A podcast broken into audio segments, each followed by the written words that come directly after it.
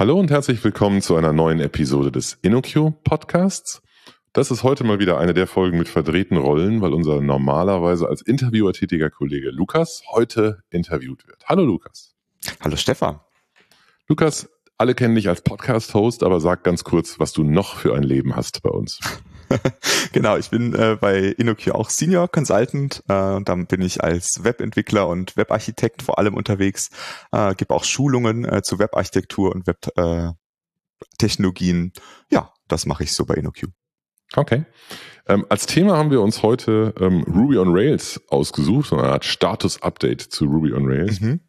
Ähm, und ich würde gerne mit einer ungewöhnlichen Frage beginnen, nämlich ähm, sag uns doch erstmal, was du anderes kennst. Also welche mhm. anderen Web-Frameworks oder Web-Bibliotheken, Technologien hast du denn schon benutzt in deinem Leben? Ja, also ähm, ich habe vor allem Rails gemacht äh, in meiner ähm, Zeit als Softwareentwickler, äh, aber ich habe auch ähm, relativ viel Express.js gemacht in Node.js. Ähm, das ist so das Framework, was ich vermutlich am zweitmeisten benutzt habe. Ähm, dann habe ich etwas Django gemacht, äh, sogar auch im Projektkontext. Und ähm, dann habe ich äh, seit diesem Jahr äh, Go gemacht. Ähm, also da vor allem Gorilla Mux, äh, was auch so ein ähm, Web Routing Framework ist, würde ich jetzt mal sagen. Äh, genau, das sind so die Sachen, womit ich im Backend bisher mein Geld verdient habe, würde ich hm. sagen. Okay. So ein Grund, warum ich die Frage stelle, ist, dass wir, wir eigentlich beide uns häufig in der Position finden, dass wir Leuten davon vorschwärmen, wie cool Rails eigentlich ist. Mhm. Dann finde ich es immer ganz gut, wenn die Leute wissen, dass das nicht das Einzige ist, was man kennt. Ähm, einfach um ein bisschen Vergleiche ziehen zu können. Ne? Und ähm, ich glaube, dass einiges unserer Begeisterung immer noch gerechtfertigt ist für das Ding. Mal sehen, ob wir das rüberbringen können oder nicht. Genau. Ähm, ich würde mich bemühen, die Java-Fraktion halbwegs würdig zu vertreten. Mal sehen, ob ich das noch schaffe.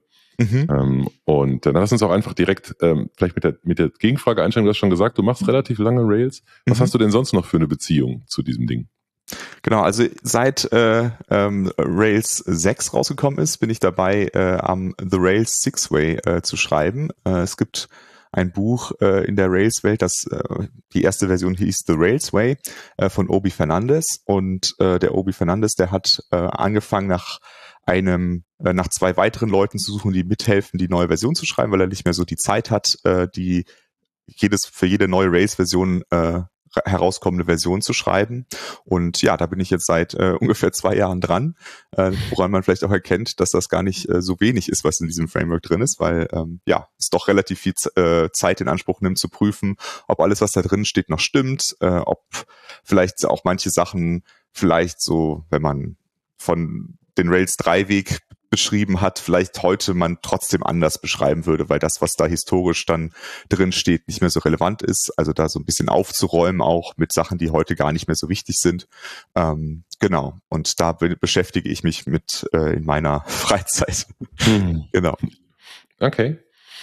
Gut, dann lass uns doch vielleicht ähm, eine möglicherweise noch interessante Frage beantworten, nämlich ähm, lebt das überhaupt noch? Ist das überhaupt noch relevant? Ja, ich finde die Frage immer äh, interessant, weil ähm, es gibt ja zumindest mal eine Rails-Anwendung, die viele von uns fast täglich benutzen, äh, und das ist GitHub. Ne? Also GitHub äh, ist von Anfang an in Rails geschrieben und ist auch bis heute in Rails geschrieben. Ähm, das ist, hat sich auch nichts geändert und ich habe auch noch nicht gehört, dass sie irgendwelche Pläne haben, das zu ändern. Ähm, und GitHub ist ja wirklich so eine Plattform, die wir vermutlich alle also wenn die vielleicht nicht täglich, aber doch mal mindestens mal einmal die Woche benutzen äh, und die ja auch immer ganz gut zeigt, dass, äh, dass das Rails auch skalieren kann, weil ich glaube, die meisten von uns werden, glaube ich, keine Anwendung schreiben, die so viele Benutzer und Benutzerinnen hat wie, wie GitHub. Ähm, mhm. äh, und äh, das ist auch interessant deswegen, ähm, weil äh, es da ganz lange auch eine Sorge oder Kritik gab. Und das war so, dass ähm, als Rails 3 herauskam, das war eine relativ große Änderung, ähm, weil ja historisch gesehen da es eine Zusammenführung mit einem anderen Ruby Web Framework äh, gab, das MERP heißt oder hieß. Das gibt's halt heute nicht mehr. Äh, das war äh, ungefähr 2010, glaube ich. Ähm, und äh, zu dem Zeitpunkt gab es halt Rails-Anwendungen, die gesagt haben, okay, der Umstieg, der ist für uns äh, zu schwierig. Der, wir kriegen das irgendwie nicht hin, so viele Änderungen durchzuführen, weil sich doch relativ viel geändert hat.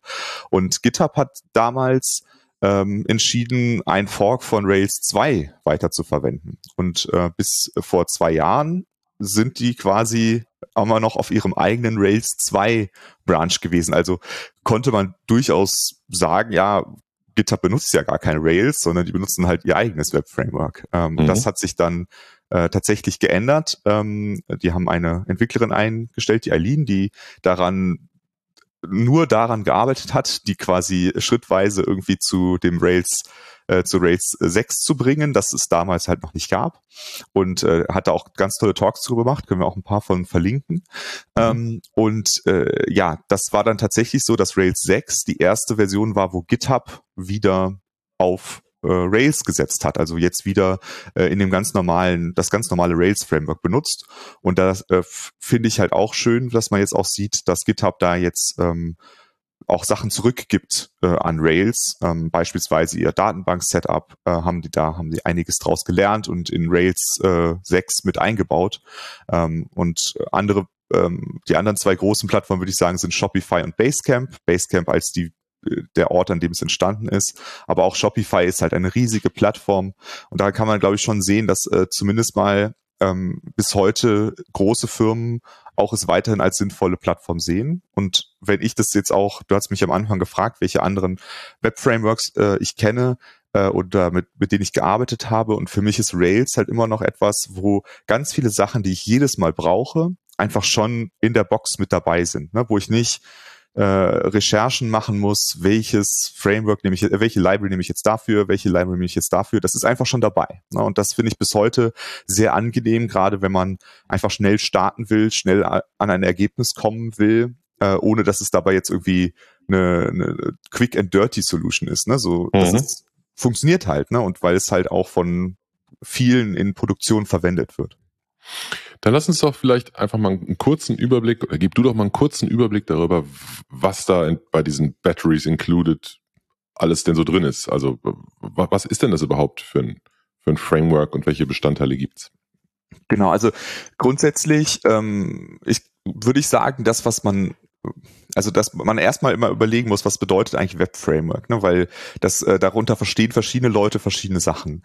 Äh, im, Im Kern, das, was wirklich jedes Web-Framework hat, äh, ist halt ein, irgendeine Möglichkeit, Routing zu machen. Also dafür zu sorgen, wenn diese URL aufgerufen wird, kommt dieses, äh, kommt dieser, wird dieser Code ausgeführt. Das hat Express.js, äh, das hat Rails, das hat Spring Boot, äh, das hat jedes Framework irgendwo.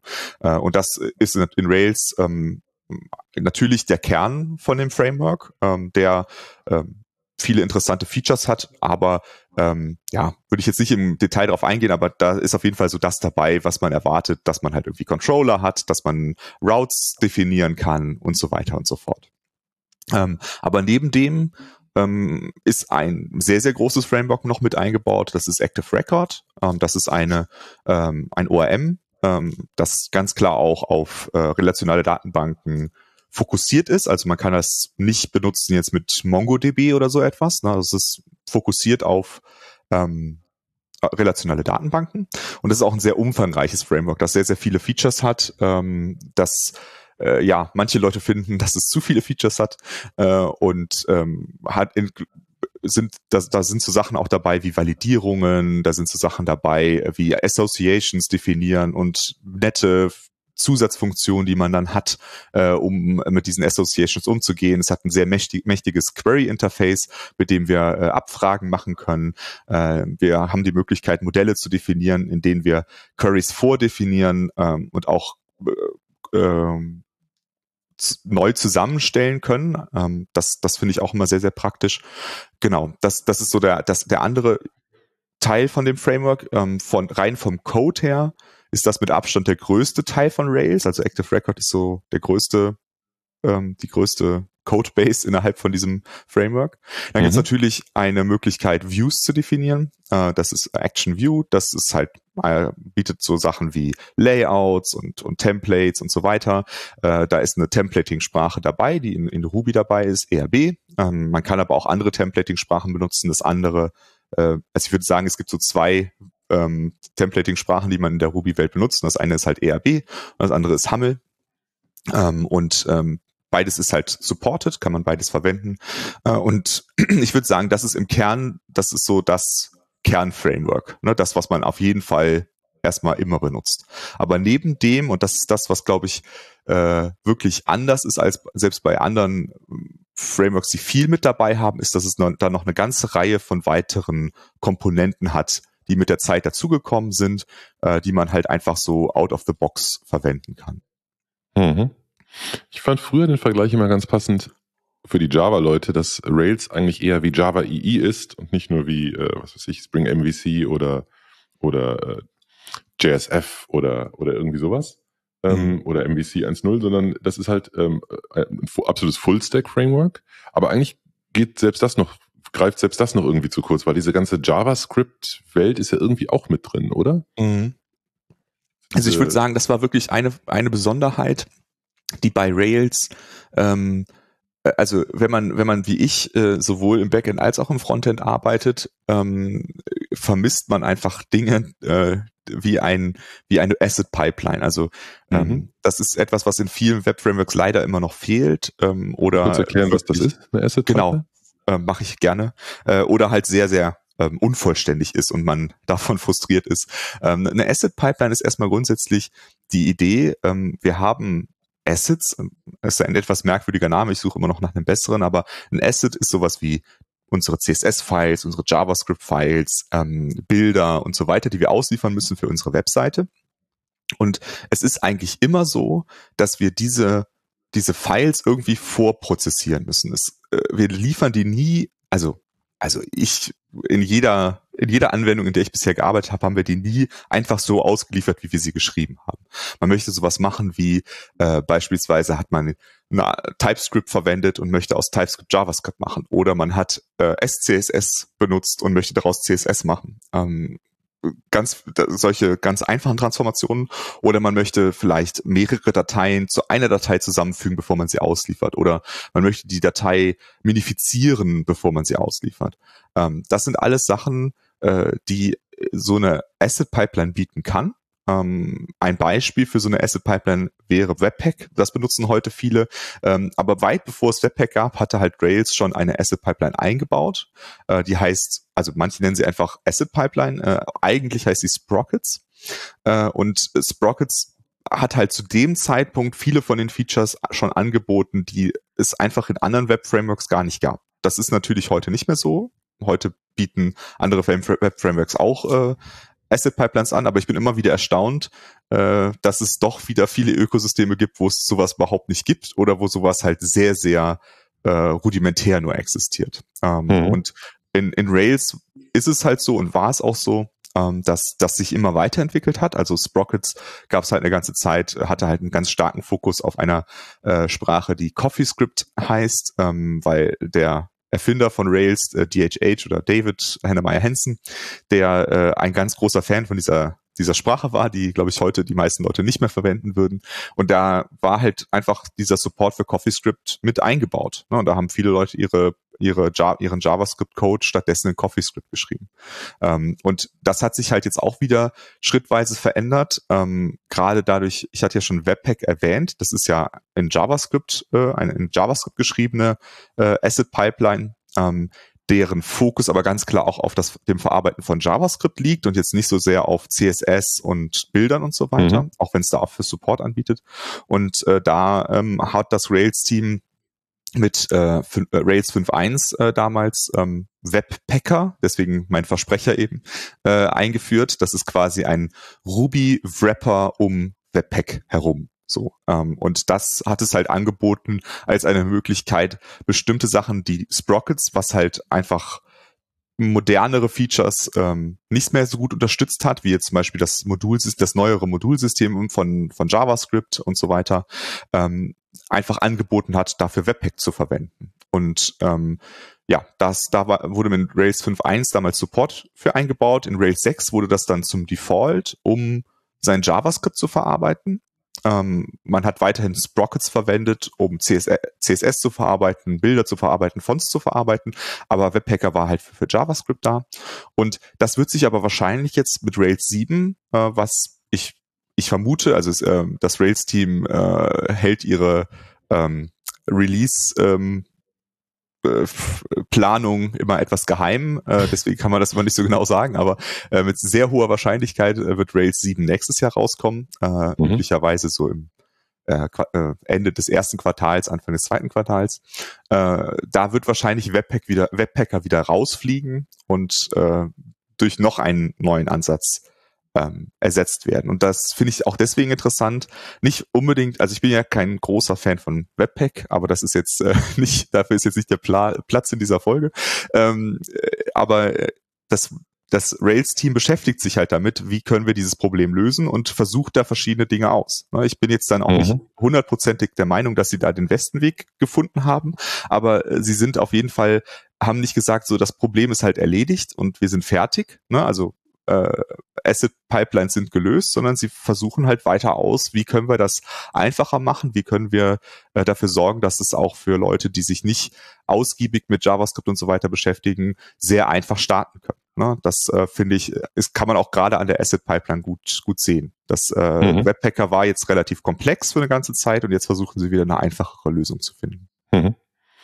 Meine, meine aktive Racer liegt ein bisschen zurück, deswegen würde ich, würde ich aus Interesse einfach mal fragen, äh, früher war ein, ein Merkmal, ein zentrales Merkmal immer dieses Opinionated. Das hat ja bei dir auch mhm. gerade so ein bisschen durchgeschimmert. Ne? Also wenn DHH, der Hauptentwickler, irgendwas toll findet, dann äh, wandert das halt da rein und wenn er es doof ja. findet, dann fliegt es genauso schnell wieder raus. Genau. Ähm, das ähm, das ist ja irgendwie, äh, das war, das war so ein Haupt, Hauptmerkmal und ein großer Unterschied zu anderen Frameworks, zum Beispiel in der, was, in der Java-Welt Spring oder so, hat immer eher, für mich eher den Anspruch gehabt, ganz, ganz viele Optionen zu lassen und ganz, ganz viele unterschiedliche Dinge zu ermöglichen, so dass man sich eben selbst zusammenstellt, was man für das Richtige hält. Wie ist denn das mhm. heute bei Rails? Wie sehr ist es opinionated und wie sehr und unterstützt es ganz viele verschiedene Optionen?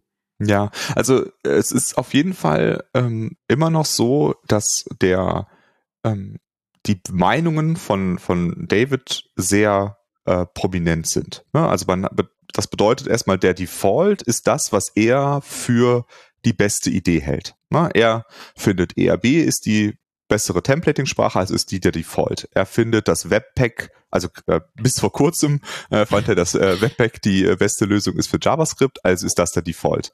Ähm, das, das jetzt mal als Beispiel. Aber genauso ähm, äh, muss man jetzt mal ganz kurz nochmal auf Basecamp eingehen. Basecamp ist ja so eine Projektmanagement-Software, würde ich jetzt mal über einfach sagen.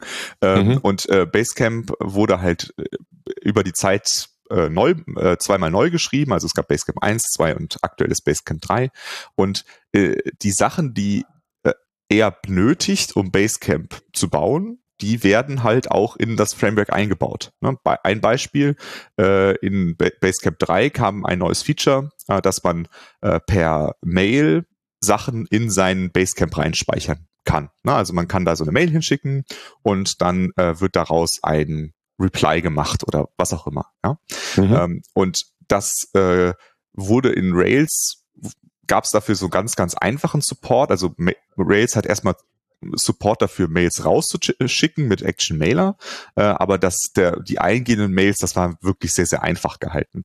Äh, also hat äh, David gesagt, hm, dann brauchen wir wohl besseren Support für eingehende E-Mails in Rails. Also wurde in Rails 6 Action Mailbox eingeführt. Action Mailbox ist ein kleine Library, die halt Teil von Rails ist, also auch nicht jetzt irgendwas, was man zusätzlich installiert, sondern es ist tatsächlich einfach eingebaut in Rails, äh, mit dem mhm. man Mails empfangen und prozessieren kann. Und das ist da drin, weil Basecamp das gebraucht hat. Ja, das ist auch bis heute so.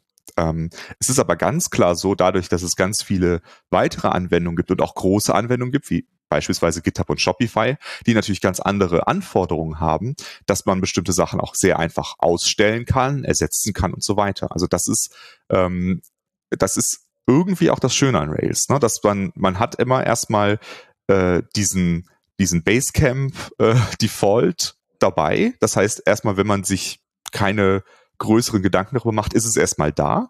Und wenn man dann mhm. sagt, ja, irgendwie finde ich das doch doof oder ich brauche das gar nicht, dann kann man es entweder abschalten oder ersetzen. Und das ist weiterhin möglich und das gerade in Rails 3, was halt vor äh, jetzt über zehn Jahren rausgekommen ist, äh, wurde das halt ganz stark verbessert, ne? dass man da dafür sorgen kann, dass man ganz viele Sachen austauschen kann, ohne dass es kaputt geht. Also selbst dieser ORM, der ja wirklich tief einge arbeitet, ist in das Web-Framework, den kann man auch ähm, ersetzen durch ein MongoDB äh, Datenbank-Library. Und das machen auch mhm. gar nicht so wenig Leute. Ähm, das ist auch der Grund im Übrigen, warum das Buch, äh, an dem wir schreiben, The Rails Way heißt, weil äh, die Philosophie eben eine opinionated, in Anführungsstrichen, ähm, äh, Philosophie ist. Das heißt also auch in unserem Buch sagen wir, unserer Meinung nach sind das halt gute Wege, das zu lösen. Und an manchen Stellen haben wir halt eine andere Meinung als Basecamp und dann stellen wir die halt auch in dem Buch vor und sagen, wie man diesen Weg, von diesem Weg abweichen kann und eher auf den Weg kommt, äh, den wir für sinnvoll mhm. halten. Zum Beispiel Hamel statt ERB oder so. Genau, beispielsweise mhm. das. Das ist eine der äh, bekannten Entscheidungen, wo äh, das Buch abweicht. Das andere ist das Test-Framework. Ähm, das äh, das Default Web Framework, äh, Test Framework heißt Minitest und das, was wir äh, vorschlagen, heißt RSpec. Das sind so die zwei äh, großen Sachen, mhm. äh, wo es ähm, abweicht, aber auch an vielen kleineren Stellen, wo wir andere Sachen empfehlen als äh, Basecamp oder, oder David. Mhm. Wo steht die, die Rails-Community heute in Sachen Server-Side-Rendering versus Client-Side JavaScript SPA? Ja, also ich, ich glaube tatsächlich, ähm, dass äh, die Rails-Community, vielleicht auch zusammen mit der Django-Community, äh, sind so wirklich Communities, in denen ist der Default weiterhin Server-Side-Rendering, was heute ja eher ungewöhnlich ist. Ich würde mhm. vermuten, auch in Java eher ungewöhnlich ist, wo man wahrscheinlich auch relativ häufig eher eine API baut in seinem Backend-Framework. Ähm, das ist in Rails immer noch so, dass der, der Fokus ganz klar auf Server-Side-Rendering äh, liegt und dafür auch ganz viel Support eingebaut ist, weil das ist das, was mir auch auffällt, wenn ich jetzt zum Beispiel sowas benutze wie Express in Node oder, oder äh, jetzt in Go ähm, habe ich auch versucht, Server-Side-Rendering zu machen. Da fehlen einem einfach einige Dinge, wie beispielsweise, wie gehe ich mit Formularen um? Ne, das ist etwas, das ist, wenn man Rails benutzt, ganz, ganz selbstverständlich. Das ist, mhm. äh, da ist einfach Support für eingebaut. Ähm, und in, in Go muss man sich da Sachen zusammensuchen und äh, zusammenkleben, damit das halt funktioniert. Was ja schon ein bisschen schräg ist, oder? Ich meine, ein Web-Framework, das keine Web-Formulare verwalten kann out of the box, das, das also das finde ich irgendwie offensichtlich. Wieso ja. Das. Ja, das stimmt. Ne? Aber, aber gerade halt diese, diese Philosophie der Frameworks, die man halt als Routing-Frameworks bezeichnet, wie jetzt halt Express oder, oder Gorilla Mux, die sagen halt, unsere Aufgabe ist es, Routing zu machen. Und mhm. alles, was darüber hinausgeht, ist halt schon extra. Also ich meine, man in Express kann man jetzt auch ein eine Template rendern beispielsweise. Das ist in Gorilla Mux schon nicht mehr so, dass das mit dabei ist. Ähm, aber ähm, ja, wenn wenn der Fokus der Community vor allem darauf liegt, API zu bauen, dann äh, sind äh, Formulare schon nicht mehr so interessant. Ne? Das, mhm. das, das, und das merkt man in den Frameworks. Und das ist definitiv etwas, was in Rails anders ist und was ich sehr vermisse, wenn ich ein anderes Web-Framework benutze, um Server-Side-Rendering zu machen. Also man mhm. kann natürlich Rails auch verwenden, um eine API zu bauen. Ähm, seit einiger Zeit, das kann ich jetzt aus dem Kopf nicht sagen, seit wann, äh, gibt es halt auch die Option, äh, so eine Rails-Anwendung zu generieren, die äh, ganz viele Sachen ausgeschaltet hat, weil man wirklich nur eine API bauen will. Also da sind dann zum Beispiel dieses ganze View-Layer ist ausgenommen und so weiter. Äh, und dann kann man auch eine API damit bauen. Und es gibt auch Leute, die benutzen Rails als Backend für ihre React-Anwendung beispielsweise. Mhm. Aber ähm, kann da, kann da natürlich jetzt keine Zahlen dazu sagen, aber äh, ganz klar von dem, was ich mitbekomme von anderen Leuten, ist der Fokus ganz stark auf, äh, auf Server-Side-Rendering und bietet dafür mhm. ganz viel Support an. Ich glaube, das ist wahrscheinlich auch dann der, äh, vielleicht das schlagendste Argument, ne? wenn man das tun will, also wenn man so eine, äh, nein, ich formuliere es als Frage und nicht als Aussage und du musst mir sagen, ob du das auch so sehen würdest oder nicht. Ich würde sagen, wenn man eine Webanwendung bauen möchte, die serverseitig gerendert wird, die auf eine relationale Datenbank zugreift und die sich so im Großen und Ganzen an äh, aktuelle Best Practices, was Security und sonstigen Kram angeht, hält, dann ist Rails so eine super effiziente Out-of-the-Box-Lösung, mit der man genau das ohne großes Nachdenken macht. Ist das so? Genau. Ja, würde ich, würde ich so sagen. Also, äh, wie gesagt, ich habe auch schon ein bisschen äh, was mit Django gemacht ähm, im Projekt.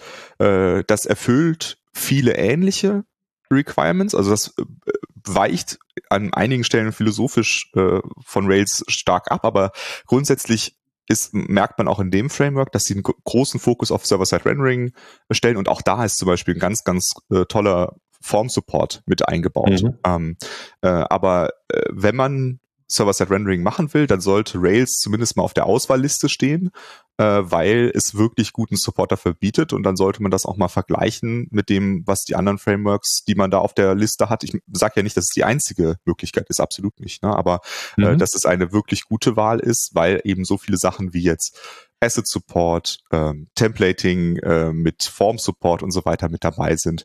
Äh, und da ähm, also an dieses Feature-Set reichen viele Web-Frameworks meiner Erfahrung nach einfach nicht ran. Mhm. Noch eine Frage, weil ich die Antwort natürlich eigentlich schon kenne, aber ich stelle sie trotzdem, oder dass ich deine Meinung natürlich schon kenne. Wie sehr hältst du Ruby in diesem Zusammenhang für, äh, für ein Asset? Also ist Ruby was Positives? Stört, das, stört dich das eher? Würdest du eher eine, eine, eine statisch getypte Sprache bevorzugen ähm, und akzeptierst Ruby nur, weil es eben Teil von diesem Ding oder weil es für dieses Framework genutzt wird? Oder findest du das generell einfach eine super Sprache, um Geschäftslogik zu implementieren? Genau, also ich finde Ruby ist eine super Sprache, ähm, ist äh, eine Sprache, die äh, sehr dynamisch ist und nicht nur dynamisch typisiert, sondern so viele Möglichkeiten einem gibt, ähm, die Sprache zu erweitern, äh, die, die Sprache an die Bedürfnisse anzupassen. Das sieht man auch an vielen Stellen in Rails, äh, wo halt dann solche Domain-Specific Languages, das ist ja so ein Begriff, den, also manche würden sagen, es ist keine DSL, ne, aber äh, etwas, was dann halt eher so wie eine DSL aussieht, aber ganz gültiger Ruby-Code ist, ohne dass da jemand mhm. irgendwie mhm. Ruby verbiegen musste für. Äh, und das sind Sachen, die, also Rails könnte nicht so aussehen, wie es aussieht, wenn man es in einer anderen Programmiersprache geschrieben hätte. Mhm. Und ähm, für mich ist halt als jemand, der vor allem JavaScript und Ruby bisher programmiert hat, ist immer ein ganz, ganz, ganz großer Unterschied zwischen dem, der Art und Weise, wie man äh, eine dynamisch typisierte Sprache betrachtet, äh, zwischen diesen beiden Programmiersprachen, wo ich in JavaScript immer wieder merke, ja, ich verstehe, warum ihr sowas wie TypeScript benutzen wollt, weil ich habe jetzt schon wieder irgendwie ein Objekt, bei dem fehlt was und dann kommt undefined is not a function. Heutzutage ist die Fehlermeldung etwas besser, aber das Problem ist immer dasselbe. Ähm, das ist etwas, was ich in Ruby eigentlich nie habe. Also in, in Ruby habe ich fast nie das Bedürfnis zu sagen, ja, das würde ich jetzt gerne mehr typisieren. Und selbst für die Fälle wird es sich ja auch ändern, seit äh, dem Ruby ein optionales, äh, striktes Typsystem anbietet. Mhm. Ähm, aber das ist als zumindest mein Rails äh, nicht wirklich supported und ich glaube, das steckt noch so ein bisschen in den Kinderschuhen. Aber grundsätzlich könnte man damit seinen Kern, seine Kerngeschäftslogik äh, auch streng typisieren, ähm, was auch größere Firmen teilweise machen. Ähm, mhm. Ich äh, habe den Namen vergessen. Äh, die, also ein Payment Prozessor, den, der relativ viel benutzt wird. Die benutzen auch Ruby, die benutzen okay. kein Rails. Genau, exakt, mhm. danke dir. Äh, Stripe benutzt äh, Ruby, aber eben kein Rails äh, und die benutzen ganz intensiv dieses neue Typsystem in ihren Anwendungen und äh, berichten darüber sehr viel Positives. Aber wie gesagt, ich habe dafür in der in im Ruby-Kontext selten ähm, ein Bedürfnis und äh, ja, Ruby ist nicht die schnellste Programmiersprache der Welt, das ist irgendwie bekannt, aber sie ist immer noch schnell genug, um gitter.com äh, zu betreiben. Deswegen reicht sie für meine Anwendungen üblicherweise mhm. aus. Mhm. Ich finde ganz, ich finde ganz interessant. Ähm, ich, ich persönlich finde, es gibt alle möglichen Dinge, die man da kritisieren kann. Also ich finde, es gibt schönere Programmiersprachen als Ruby. Entschuldigung. Mhm, ähm, das ist okay. Ich, ich, mag zum Beispiel Closure viel lieber, viel, viel elegantere, schönere Programmiersprache. Es gibt viel effizientere Umgebungen. Es gibt Dinge, die schonender mit Ressourcen umgehen. Es gibt tausend gute Gründe, irgendwas anderes zu machen. Ruby und Ruby on Rails haben auch so ein bisschen ein Marketingproblem. Ne? Die sind eben nicht mehr mhm. so hot wie vor, ich weiß nicht, seit wann es das gibt, zwölf Jahren, drei, 15 Jahren, ich weiß nicht. Also am Anfang war es mal total cool, was mit Ruby on Rails zu machen und heute ist das ja mehr so, hm, wieso machst du denn das? Ich dachte, das ist schon vorbei. Mhm. Und tatsächlich finde ich das trotz all dieser, ach so, auch noch was, also ich finde, es gibt diese, diese unglaublich viele Magie, die auch so ein bisschen zweifelhaft ist. Ne? Das ist irgendwie mhm. hier wieder irgendwas, von dem man nicht so genau weiß, wie es funktioniert, oder zumindest nur wenige, wisse, äh, wenige Leute wissen, wie es funktioniert. Man kann, man kann extrem viele Sachen kritisieren an diesem Ding, aber äh, es gibt einfach nichts, was auch nur annähernd vergleichbar wäre von der Vollständigkeit her. Ne? Ja. In, in keiner, nirgendwo, nicht in der Java-Welt, nicht in der Go. Vielleicht sowas wie, wie Django, das kenne ich nicht gut genug und da höre ich von mhm. dir und von anderen immer, dass es in einer ähnlichen Liga spielt. Aber zum Beispiel leider nichts in der Closure-Welt, ganz sicher nichts in der JavaScript-Welt, definitiv nichts in der Java-Welt. Äh, also das ist schon, mhm. das ist schon cool. Also wenn wir sehen bei uns, wenn, wenn Leute wenn Leute die Rails beherrschen, so wie du, aber auch andere Kolleginnen und Kollegen, wenn die ähm, einfach so eine Anwendung bauen sollen, ohne lange Technologiediskussionen zu führen, dann ist das derartig produktiv und derartig schnell und es erlaubt so schnell, dass man Feedback bekommt von echten Endanwenderinnen. Das ist schon echt eine coole Sache. Ja, auf jeden Fall. Und, und dabei finde ich halt immer wichtig, weil das klingt dann immer so, als wäre Rails sowas, um Prototypen zu bauen. Aber also es ist auf auch jeden das stimmt Fall, gar nicht, ja. Mhm. Genau. Es ist halt auf jeden Fall so, dass es die, dass das, was man da gebaut hat, dann immer noch Hand und Fuß hat und man es auch weiterentwickeln kann. Es ist nicht mhm. so, dass es dann irgendwie sagt, ja, okay, jetzt habe ich den Prototypen gebaut, jetzt benutze ich eine richtige, ein richtiges Web-Framework. Mhm. Das, äh, das ist nicht, nicht notwendig. Und ich, ein großer Unterschied, äh, den ich auch zu Django sehe, ist, ähm, manchmal sagen Leute so, warum ist beispielsweise in einem äh, Web-Framework sowas drin wie ActionJob? Also ActionJob ist halt ein, ein Abstraktionslayer, um äh, Hintergrundjobs auszuführen. Ja, also da kann man einfach sagen, mhm. hier, mach das mal später. Und wie genau das funktioniert, dafür kann man dann verschiedene Adapter auswählen und das sind dann irgendwelche Queues oder was auch immer man da benutzen will oder Redis oder was auch immer. Äh, genauso ist da ein äh, Ding drin, mit dem kann man Dateien abspeichern, das heißt Action Storage. Ne? Da kann man sagen, hier, ich habe eine Datei, leg die mal bitte ab. Ähm, und man könnte sagen, wozu braucht man das? Also da kann man doch einfach eine Library für installieren.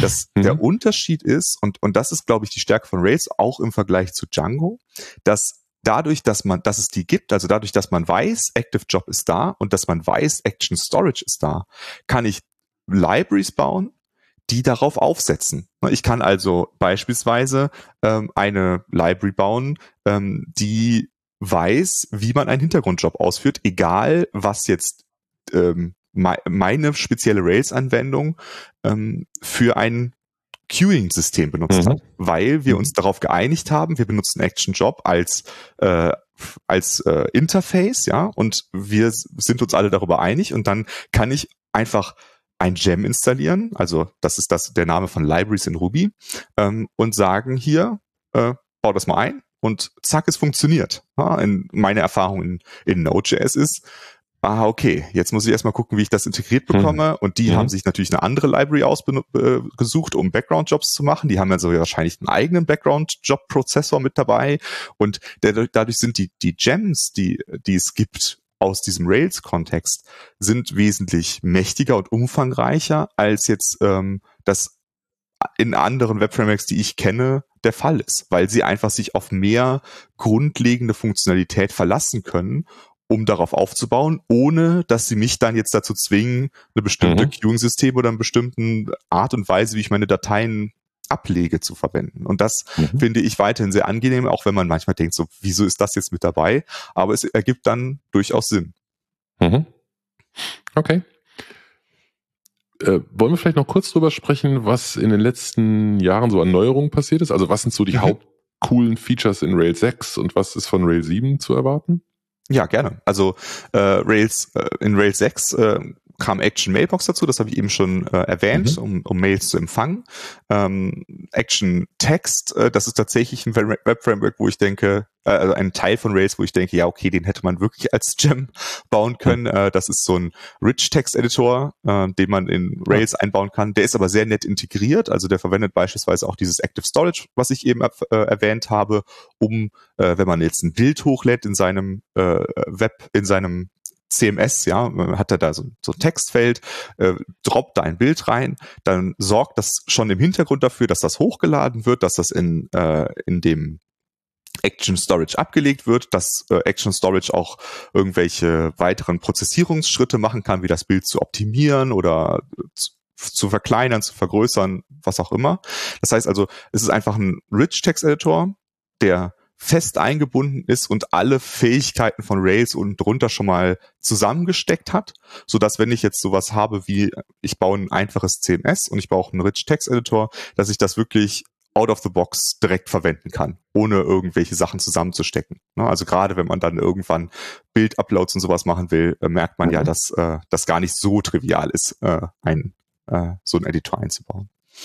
Ähm, und äh, eine weitere Sache hatte ich eben schon mal kurz angeschnitten, äh, wo GitHub ähm, ganz viel beigetragen hat, ähm, ist äh, der Multi-Database Support. Äh, ich habe ja schon gesagt, Action, äh, Active, äh, Active Record ist dieses ORM, was mit eingebaut ist.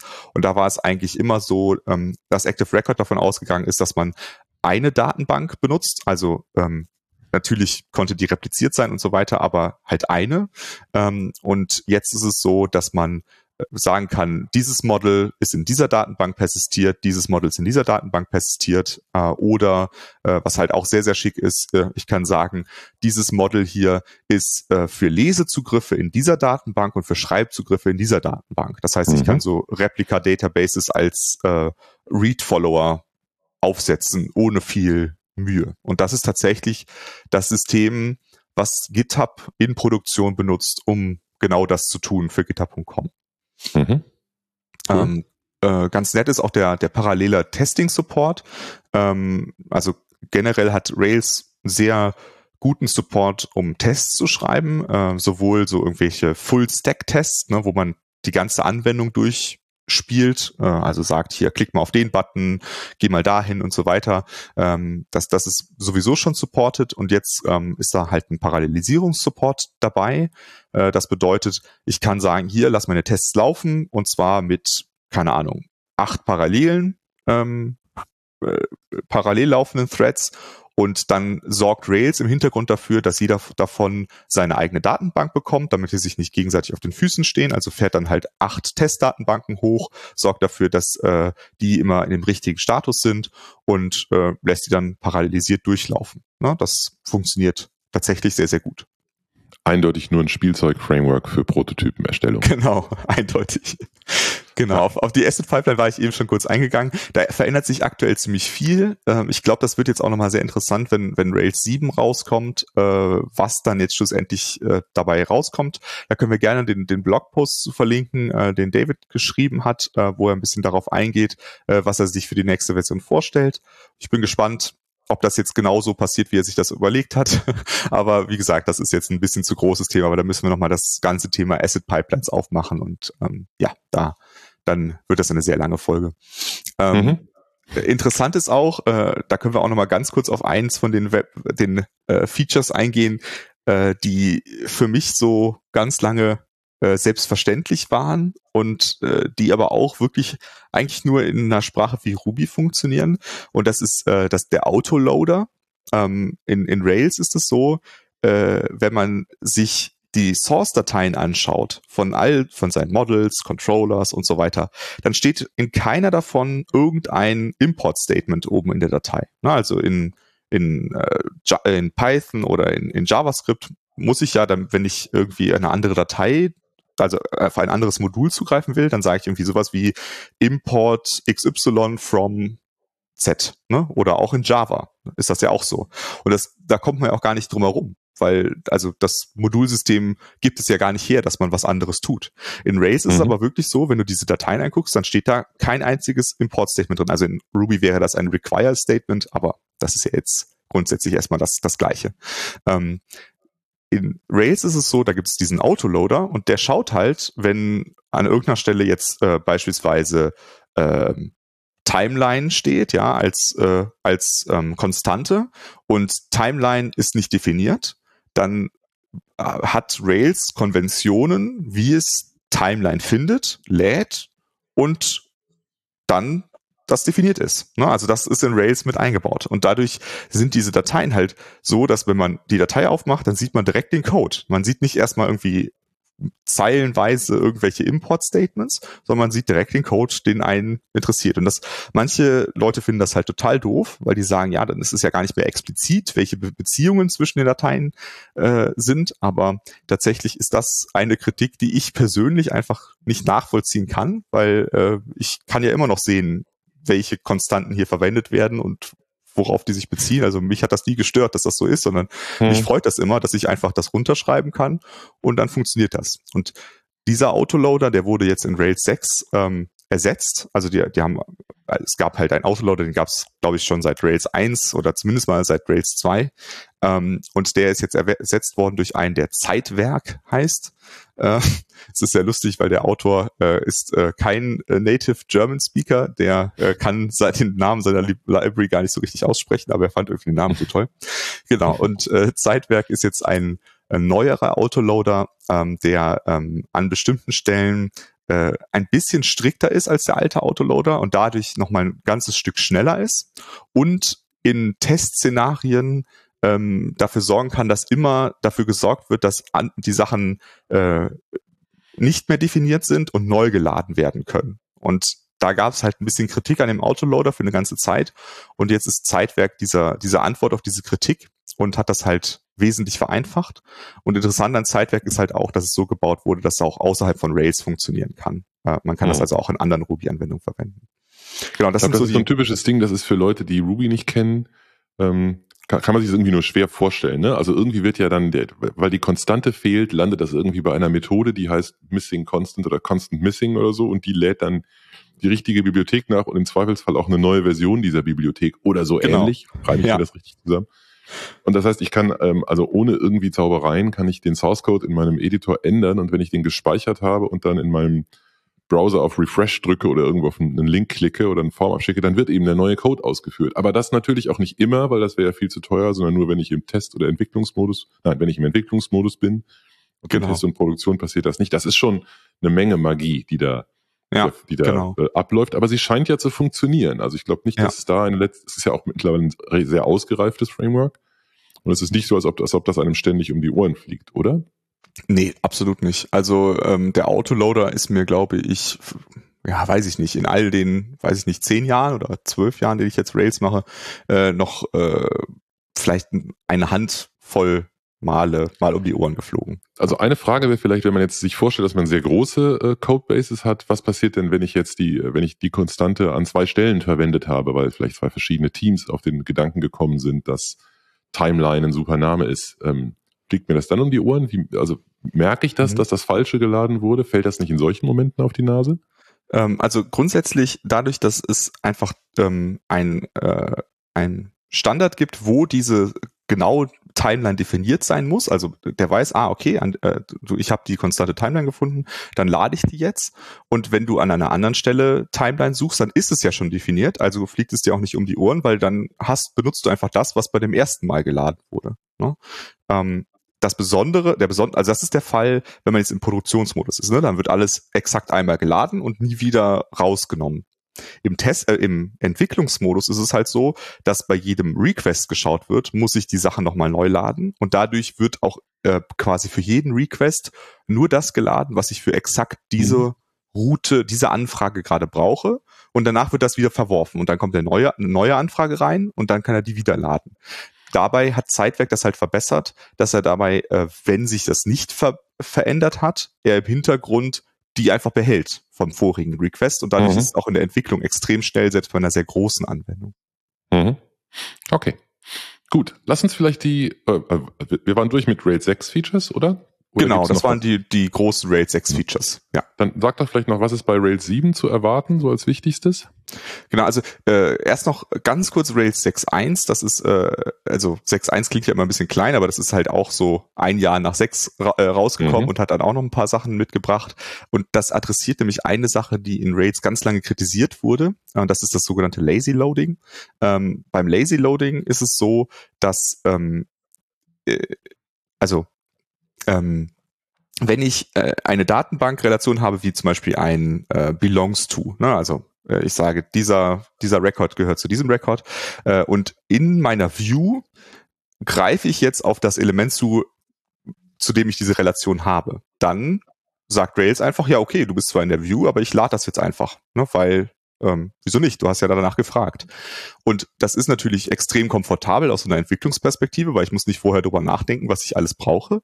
Aber aus einer Performance-Perspektive ist das vielleicht nicht so optimal, ne? weil dann kann ich ja aus Versehen diese N plus 1 Queries erzeugen, weil ich ja in den Views ganz oft irgendwie nochmal weitere Queries auslöse und immer nur exakt mhm. ein Eintrag aus der Datenbank auslese. Und äh, das Problem hatte auch äh, GitHub und hat jetzt ähm, die Möglichkeit eingebaut, äh, Strict Loading zu aktivieren. Und beim Strict Loading äh, ist es dann so, dass ähm, äh, dass er einfach nicht automatisch nachlädt. Dann sagt er einfach, ja, hier kommt nichts zurück. Ne? Du hast danach gefragt, aber das gibt's halt nicht. Und ähm, das äh, ist eine Option für Leute, die halt sagen, mir ist Performance hier wichtiger als dieses, diese Einfachheit, ne? also dieses, dieser Komfort, dieses Komfort-Feature und dann mhm. wird es halt nicht mehr automatisch geladen. Und das ist, glaube ich, eine Kritik, die es einfach sehr, sehr lange gab an Rails, weil es halt Performance-Probleme verursacht und so weiter. Mhm. Und das andere interessante Feature äh, sind die Delegated Types. Ähm, das ist äh, das, was man in Django als Multi-Table Inheritance bezeichnet. Ähm, das ist äh, die Möglichkeit, dass man sagt, äh, ich, ähm, also man hat irgendwie einen Typ, ja, und äh, der hat Untertypen. Dann äh, ist ja jetzt die Frage, wie gehe ich damit auf einem Datenbanklevel um? Und da gibt es halt Single Table Inheritance, das heißt, in einer Tabelle sind, sind einfach alle Attribute von allen, von allen Kindern mit dabei, von allen Untertypen. Ähm, das bedeutet aber, dass man halt ganz, ganz viele leere Spalten hat, wenn man umso mehr die voneinander abweichen, diese Untertypen. Mhm. Und mit Multitable Inheritance habe ich eine Tabelle, da sind alle Eigenschaften drin von der Elternklasse und dann eine weitere Tabelle pro Untertyp, so dass äh, und das wird dann einfach zusammengejoint und auf diese Art und Weise kann ich halt so eine Relation gut abbilden, wenn es viele unterschiedliche Attribute gibt. Mhm. Ein Beispiel dafür wäre jetzt unsere InnoQ.com Seite. Da haben wir ja irgendwie ganz viele, die ist übrigens auch in Rails gebaut. Mhm. äh, da mhm. haben wir ganz viele unterschiedliche Content-Typen. Na, also wir haben jetzt irgendwas, sowas wie jetzt eine Podcast-Folge oder ein Artikel oder ein News-Post oder sowas. Ähm, und trotzdem sollen die ja alle in einer Übersichts, äh, Übersicht angezeigt werden. Ähm, und das ähm, ist dann halt praktisch, wenn die, die haben aber ganz unterschiedliche Attribute, dass ich sie dann trotzdem sehr einfach mit einer Query abfragen kann und schon mal in so einer Übersichtsliste ähm, anzeigen kann. Und da brauche ich meistens dann ja nur die Eigenschaften, die alle gemeinsam haben. Und äh, wenn ich dann halt speziellere Eigenschaften brauche, dann sind die halt in einer eigenen Tabelle. Ne, das, das ist halt Multi-Table Inheritance, würde ich jetzt mal sagen. Mhm genau, das sind die zwei Features, die in Rails 6.1 dazugekommen sind. Die großen Features, es gab natürlich viele Bugfixes und, und so weiter und so fort. Äh, aber das sind die großen Sachen. Genau, und in, in Rails 7, äh, da erwartet uns jetzt wahrscheinlich ein ähm, ganz neues äh, System, um mit äh, mit Assets umzugehen oder zumindest mal eine Erweiterung des existierenden Systems. Ähm, das wird interessant. Dieses Zeitwerk, was ich eben erwähnt habe, äh, das ähm, wird äh, nicht mehr optional sein. Also ähm, aktuell ist es so, man kann auch noch äh, in dem alten ähm, äh, den alten Autoloader benutzen äh, in, für so eine Übergangsphase und in Rails 7 wird er dann abgeschaltet, der alte, und es gibt noch den neuen. Ähm, mhm. Es wird ein äh, Encryption Features, äh, Feature geben, mit dem man einzelne ähm, Spalten der Datenbank verschlüsseln kann. Also wenn man jetzt äh, wirklich nicht ähm, man möchte nicht die gesamte Datenbank verschlüsseln, sondern nur bestimmte Attribute. Dann kann ich in Active Record dann sagen, hier dieses Attribut ist verschlüsselt äh, und dann muss man das halt entschlüsseln, wenn man darauf zugreifen will.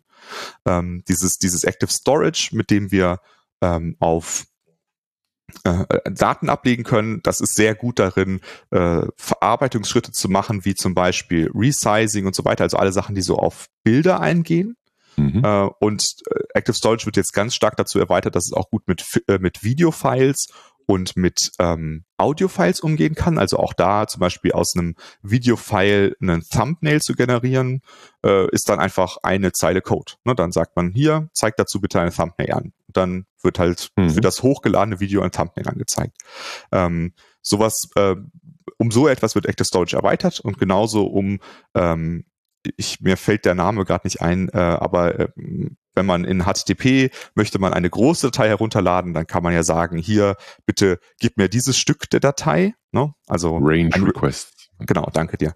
Äh, und die werden in Active Storage jetzt auch supported, auch gerade um Video- und Audio-Files äh, gut zu unterstützen. Ne? Also damit da halt ähm, dieser schrittweise Ladeprozess gut funktioniert. Mhm. Äh, darum wird Active Support äh, erweitert. Genau, und in, in Active Record äh, gibt es halt einiges an äh, kleineren äh, Verbesserungen, ähm, die sind aber jetzt ja, weiß ich nicht, finde ich jetzt noch nicht interessant genug, um darüber zu sprechen. Äh, es ist aber erwartungsgemäß so, dass irgendwann Anfang nächsten Jahres werden jetzt noch ein paar größere Sachen vorgestellt, die in Rails 7 kommen. Äh, und da äh, wird das nochmal interessanter werden. Mhm. Okay.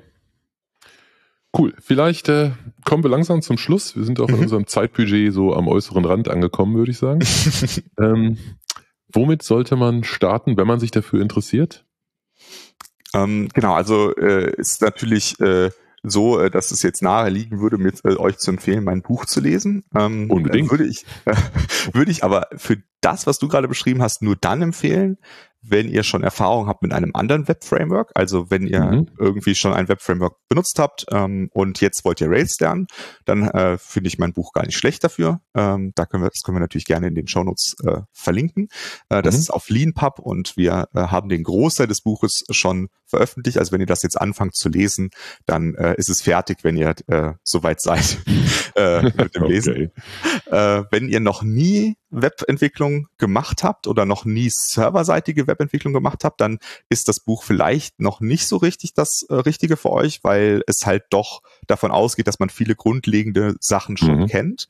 Ähm, da äh, kann man einmal sich die Guides von Ruby on Rails äh, Org anschauen. Die sind äh, sehr gut. Da sind äh, grundlegende mhm. Sachen äh, drin, ähm, erklärt. Und es gibt äh, ein äh, Online-Buch, ähm, dessen Name mir gar nicht einfällt, den ich aber in, das, äh, in die Shownotes packen werde, äh, was wirklich super ist, äh, um mal das erste Mal mit einem Web-Framework ähm, also mit, mit Rails anzufangen als sein erstes Web-Framework. Das mhm. würde ich da auf jeden Fall äh, eher empfehlen als das, das Railsway-Buch, was einfach davon ausgeht, dass man schon mal grundlegend äh, Web-Erfahrung hat, äh, also auch Web-Erfahrung mit Server-Side-Rendering hat. Mhm. Cool. Lukas, ich denke, wir sollten da noch eine, eine Nachfolge Folge machen. Ist das eine mhm. Nachfolge oder eine Nachfolgefolge, wie auch immer. ähm, und vielleicht mal über eine konkrete Anwendung oder zwei sprechen, die wir damit gebaut haben. Aber für jetzt, denke ich, haben wir einen super Schlusspunkt erreicht. Ich danke dir sehr. Fand es sehr danke spannend. Dir. Und äh, hoffe, wir konnten den einen oder die andere dazu motivieren, sich das mal ein bisschen näher anzugucken. Cool. Danke euch fürs Zuhören und bis zum nächsten Mal. Genau, Ciao. danke. Tschüss.